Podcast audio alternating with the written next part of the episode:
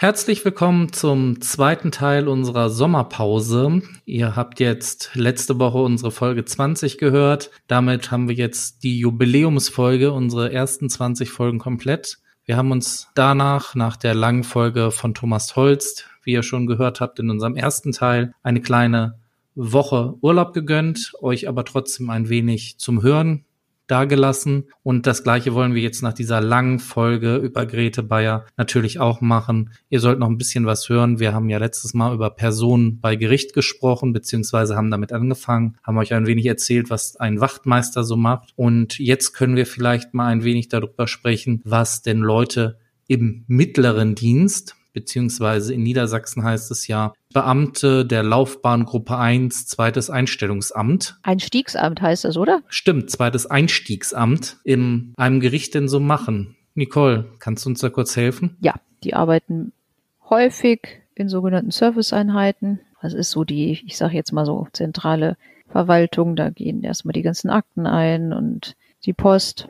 Da sind aber auch so Aufgaben, gerade auch jetzt in den Strafkammern, wie zum Beispiel Protokoll führen oder auch Kosten berechnen, wenn jetzt die Pflichtverteidiger ihr Geld haben wollen, dann werden da diese Sachen bearbeitet oder auch die ganzen Zeugen und Sachverständigen und Dolmetscher, die müssen ja auch alle entschädigt werden nach dem Justizvergütungsentschädigungsgesetz. Außerdem gibt es ja auch viele noch, die in der Verwaltung des Gerichts arbeiten oder auch in der Zivilkammer, werden dann auch die ganzen Schreiben und Beschlüsse, Verfügungen und sowas ausgeführt und rausgeschickt. Gibt ja aber auch genug Serviceeinheiten, jetzt nicht nur beim Landgericht, wo wir meist sind, sondern auch beim Amtsgericht. Da gibt's ja die, die vielfältigsten Aufgaben im Grundbuchamt oder beim Nachlassgericht, wenn Anträge aufgenommen ja, und ist erstmal so die erste Anlaufstelle auch für Auskünfte an die Bürger und so weiter. Okay, also ich habe gehört, man kann im mittleren Dienst dann halt auch als Beamter anfangen. Genau, die meisten, die meisten sind Beamte. Genau. Auch bei der Staatsanwaltschaft, nicht nur beim, beim Gericht. Es gibt ja auch noch andere Gerichte. Es gibt ja jetzt nicht nur die ordentliche Gerichtsbarkeit, gibt ja auch noch Sozialgerichte, Verwaltungsgerichte, Finanzgerichte. Und Arbeitsgerichte. Genau. Ah ja, und die Obergerichte denn dann halt auch. Oberlandesgericht, Landesarbeitsgericht. Es gibt so viele Gerichte und Staatsanwaltschaften. Könnten ja auch mal Werbung machen. Ich glaube, wenn sich Leute mal bewerben möchten oder so. Ja, können wir ja gerne mal machen. Also, wenn ich jetzt in der mittleren Beschäftigungsebene als Justizfachwirt arbeiten möchte, also sprich zum Beispiel Protokoll führen in Strafsachen, weil ich das ganz toll finde. Was muss ich denn da für eine Ausbildung machen oder wie läuft das? Muss ich eine Ausbildung machen oder? Das ist denn als Beamter eine Beamtenlaufbahn, kann sich bewerben, sobald man einen guten Realschulabschluss hat oder halt höherwertig, aber das ist eine Voraussetzung. Und dann dauert das zweieinhalb Jahre. Genau. Und die Ausbildung ist unterteilt in Praxis- und Theorieteile. Also man kann sich das so ein bisschen vorstellen wie eine Art duales Studium, nur dass es als Ausbildung halt ist, beziehungsweise man ist dann kein Auszubildender, sondern man ist Beamtenanwärter, also Beamter auf Widerruf und bekommt daher eine Anwärterbesoldung. Und wie gesagt, es ist in Teile dann von Theorie und Praxis aufgeteilt. Bin ja mal gespannt, wie viele True Crime Junkies sich hinterher bewerben. ja, die Justiz sucht häufiger Leute. Von daher, wenn das was für euch ist, bewerbt euch ruhig ja, einfach mal probieren, wenn einen das interessiert, wenn man da Bock zu hat. Ich kenne natürlich auch viele, die sagen, uh, Beamter, das ist ja gar nichts, aber gerade jetzt auch in der Corona-Zeit würden sich, glaube ich, viele wünschen, dass sie einen festen Job haben und auch einen krisenfesten Job. Sicherlich kann man da nicht Millionär mit werden, da muss man sich dann wahrscheinlich wirklich selbstständig machen. Aber es ist auch so, dass man sich jetzt als Familienvater mit zwei Kindern keine großen Sorgen machen muss, wie man mit dem Kurzarbeitergeld über die Runden kommt, weil sowas wird den Beamten, glaube ich, nicht so schnell passieren. Habe ich zumindest noch nicht erlebt und ist auch, glaube ich, gar nicht vorgesehen im Gesetz. Was gibt's denn noch für Bedienstete. Ja, also es gibt auch bei den Gerichten Rechtspfleger und die haben nichts mit der Grundreinigung des Gerichtes zu tun und sie sind auch nicht dafür da, dann die die Gesetzesbände abzustauben, sondern der Rechtspfleger wurde damals geschaffen, um den Richter zu entlasten. Und so wurden viele Tätigkeiten, die halt früher dem Richter vorbehalten waren, auf den Rechtspfleger übertragen. Der Rechtspfleger ist häufig zuständig für Nachlassangelegenheiten zum Beispiel, um Erbscheine zu erteilen oder um die Vormundschaft zu überwachen oder einen Betreuer zu überwachen. Oder zum Beispiel auch bei einer Zwangsversteigerung leitet der Rechtspfleger die Verhandlung, ist auch zuständig in Insolvenzsachen. Also in vielen Sachen der freiwilligen Gerichtsbarkeit findet man Rechtspfleger. Diese sind dann so gesehen, manchmal heißt es wie kleine Richter. Also sie haben auch sachliche Unabhängigkeit. Das heißt, sie sind in ihren Entscheidungen nur an das Gesetz gebunden und können also frei ihre Entscheidungen treffen und können dabei halt wie ein Richter unabhängig, außer wie gesagt an das Gesetz gebunden entscheiden. Und das ist eigentlich so die Tätigkeit eines Rechtspflegers. Ja, das klingt ja schon mal sehr interessant. Wie kommt man da so hin zum Rechtspflegerberuf? Ja, für den Rechtspflegerberuf bedarf es eines Studiums, eines dualen Studiums. Dieses besteht aus drei Jahren und in Niedersachsen, Bremen, Hamburg und Schleswig-Holstein findet dieser Studiumsunterricht zentral an der HR Nord in Hildesheim statt.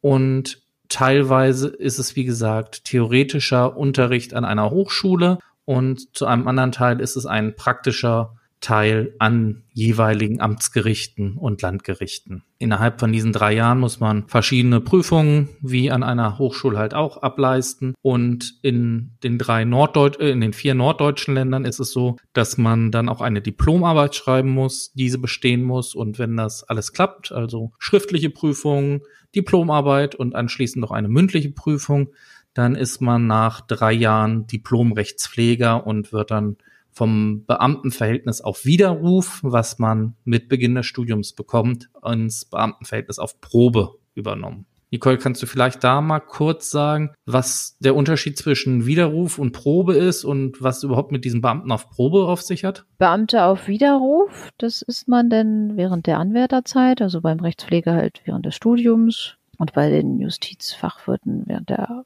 Ausbildungszeit. Wenn man diese Prüfung abgeschlossen hat, dann wird man Beamter auf Probe. Das bedeutet auch, dass es eine Probezeit ist. Die beträgt in der Regel drei Jahre. Und wenn diese drei Jahre auch erfolgreich abgeschlossen wurden, wenn es da jetzt keine negativen Auffälligkeiten gibt, sage ich jetzt mal so, oder keine schlechten Beurteilungen, dann wird man Beamter auf Lebenszeit. Und dann haben wir bei den Gerichten noch die Richter.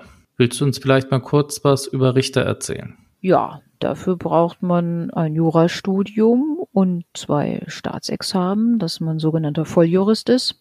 Die werden ja denn dann hinterher nicht nur bei den Gerichten, sondern auch bei den Staatsanwaltschaften als Staatsanwalt. Man kann sich ja aber auch als Rechtsanwalt selbstständig machen oder als angestellter Jurist irgendwo anfangen. Man braucht auf jeden Fall dieses zweite Staatsexamen. Nach dem ersten Staatsexamen gibt es ein sogenanntes Referendariat. Da gibt es dann auch verschiedene Stationen, die man ableisten muss. Das ist dann auch festgelegt. Gibt dann aber auch eine Wahlstation, was man sich noch aussuchen kann, wo man gerne hin möchte. Aber es ist dann vorgeschrieben, dass man zum Beispiel auch zum Gericht muss oder zur Staatsanwaltschaft oder zum Anwalt. Und nach dem zweiten Staatsexamen, wenn man in den Staatsdienst möchte, das ist auch unterschiedlich. Ich weiß jetzt nicht, wie das in allen Bundesländern oder bei allen Gerichtsbarkeiten ist.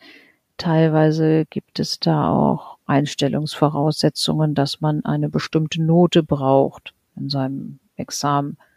Wobei man bei Juristen sagen muss, da ist das eher so, dass diese Noten sehr gut und gut werden quasi nicht vergeben. Also wenn man da mal ein Examen hat, gut, da ist man, glaube ich, irgendwie Gott oder sehr gut. Bei den Juristen gibt es ja auch noch ein sogenanntes Vollbefriedigend. Das steht also zwischen gut und befriedigend. Das ist, meine ich, in allen Bundesländern aber auch vorgeschrieben, dass man das mindestens hat. Also die Gerichte und Staatsanwaltschaften möchten jetzt auch nicht unbedingt die Leute einstellen, die gerade noch so ihr zweites Staatsexamen bekommen haben. Aber auch hier ist es die letzten Jahre schwieriger geworden, Nachwuchs zu bekommen, weil natürlich auch ja die Bezahlung im öffentlichen Dienst jetzt nicht unbedingt so gut ist, als wenn man zum Beispiel in einer, in einer guten Anwaltskanzlei anfängt, wobei man da auch sagen muss, da ist die Arbeitszeit, die gehen, glaube ich, auch nicht mit 40 Stunden nach Hause. Die haben dann dann auch mal schnell 50, 60 Stunden und dann muss man halt gucken, ist das denn dann vereinbar mit einer eventuellen Familie oder so, wenn ich eine 60-Stunden-Woche habe, dafür aber so viel Geld habe, dass ich es gar nicht ausgeben kann, ist dann dann alles so eine Sache, die man sich überlegen muss. Es ist auf jeden Fall ein interessanter Beruf. Also ich habe von vielen Leuten gehört, dass sie gerne Richter sind, weil sie halt Entscheidungen treffen können. Die Anwälte zum Beispiel treffen keine Entscheidungen, die stellen immer nur Anträge. Ja, genauso ist es ja aber auch als Staatsanwalt. Ne? Also da hast du so gesehen dein Alleinstellungsmerkmal dadurch, dass du halt die Ermittlungsbehörde bist, du halt die Anklage verfasst, aber so gesehen dann halt auch selber nicht entscheiden kannst als Staatsanwalt. Aber du bist als Staatsanwalt trotzdem Beamter. Das stimmt, aber man ist, das ist auch noch ein großer Unterschied zwischen Richtern und Staatsanwälten. Die Staatsanwälte sind weisungsgebunden. Das heißt, wenn der Oberstaatsanwalt oder der leitende Staatsanwaltschaft sa sagt, diese ganzen Verfahren, wenn es hier nur um einen Diebstahl geht, bis 20 Euro, die können wir momentan nicht weiter verfolgen. Die werden alle eingestellt. Und dann musst du als Staatsanwalt sagen, so, zack, 19,98 Euro hat der geklaut hier im Drogeriemarkt, was weiß ich wo wurde einfach eingestellt.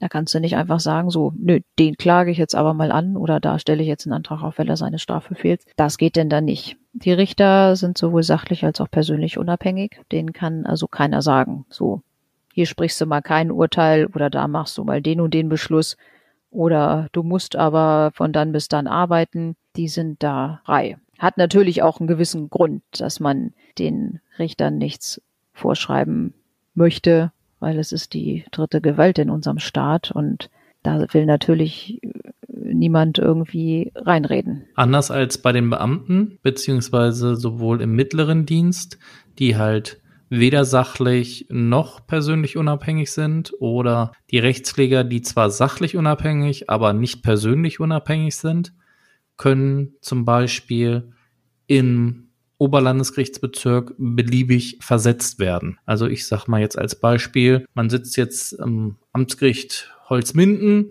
und im Amtsgericht Cuxhaven brennt aber der Baum, dann kann es durchaus passieren, dass man von Holzminden nach Cuxhaven versetzt wird. Genau, bei den Richtern ist es so, dass die nicht einfach abgesetzt und umgesetzt und sonst wie werden können, nur weil vielleicht irgendjemanden entweder politisch oder auch aus der Gerichtsverwaltung die Entscheidung nicht passt. Gut, ich denke mal, wir haben jetzt sehr viel über die verschiedenen Bereiche und Dienste in einem Gericht erzählt.